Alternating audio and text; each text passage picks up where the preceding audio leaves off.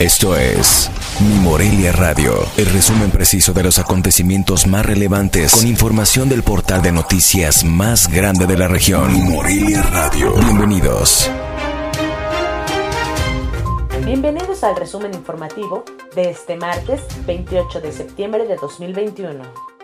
Tras la evaluación inicial a la estrategia Aprendiendo en Casa 2021, el Consejo Nacional de Evaluación de la Política de Desarrollo Social determinó que esta estrategia evidenció el gran problema de desigualdad económica y de acceso a la tecnología que hay en México. El gobernador electo de Michoacán, Alfredo Ramírez Bedoya, confirmó que el presidente de la República, Andrés Manuel López Obrador, no estará como testigo de honor en su toma de protesta programada para el 1 de octubre en Morelia, luego de que hace unos días también se dio a conocer que el mandatario federal no asistirá a los eventos conmemorativos por el natalicio de José María Morelos y Pavón en la capital michoacana. En lo que va del año, se han registrado 555 accidentes de tránsito en Morelia en los que ha estado implicada una motocicleta, es decir, 21 percances más que en el mismo periodo de 2020, de acuerdo con estadísticas de la Secretaría de Seguridad Pública.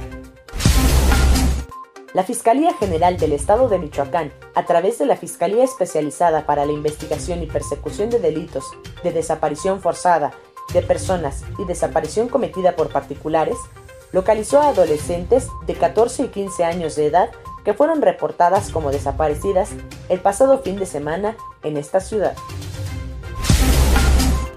Este martes, integrantes de la sección 18 de la Coordinadora Nacional de Trabajadores de la Educación continuaron el denominado Plan de Acción para exigir el pago de casi cuatro quincenas a 28.000 trabajadores de la educación del sistema estatal.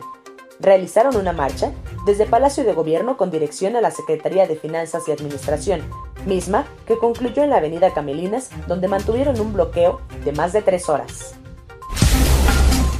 Vecinos de tres colonias aledañas a la obra del viaducto en construcción de la salida a Salamanca denunciaron afectaciones generadas en materia de drenaje, agua potable e inseguridad desde el inicio de la obra.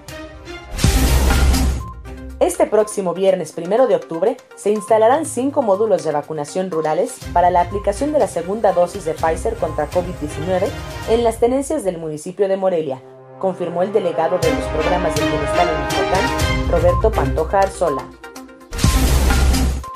El líder de la sección 18 del Poder de Base de la Coordinadora Nacional de Trabajadores de la Educación, Benjamín Hernández Gutiérrez, aseveró que acordaron con el gobierno del estado entrante que se pagarán los cuatro quincenas adeudadas el próximo 15 de octubre y posterior el adeudo de prestaciones el día 30 del mismo mes. Será a partir del próximo 1 de octubre que estará habilitada la plataforma de Internet del Gobierno Federal Mi Vacuna para iniciar el registro de vacunación contra COVID-19 para niños y adolescentes de entre 12 a 17 años de edad.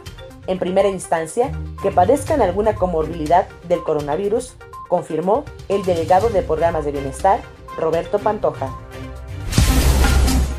Una mujer y tres menores de edad resultaron lesionados tras la volcadura de un vehículo sobre la carretera Morelia-Pátzcuaro, informaron fuentes policiales y de rescate.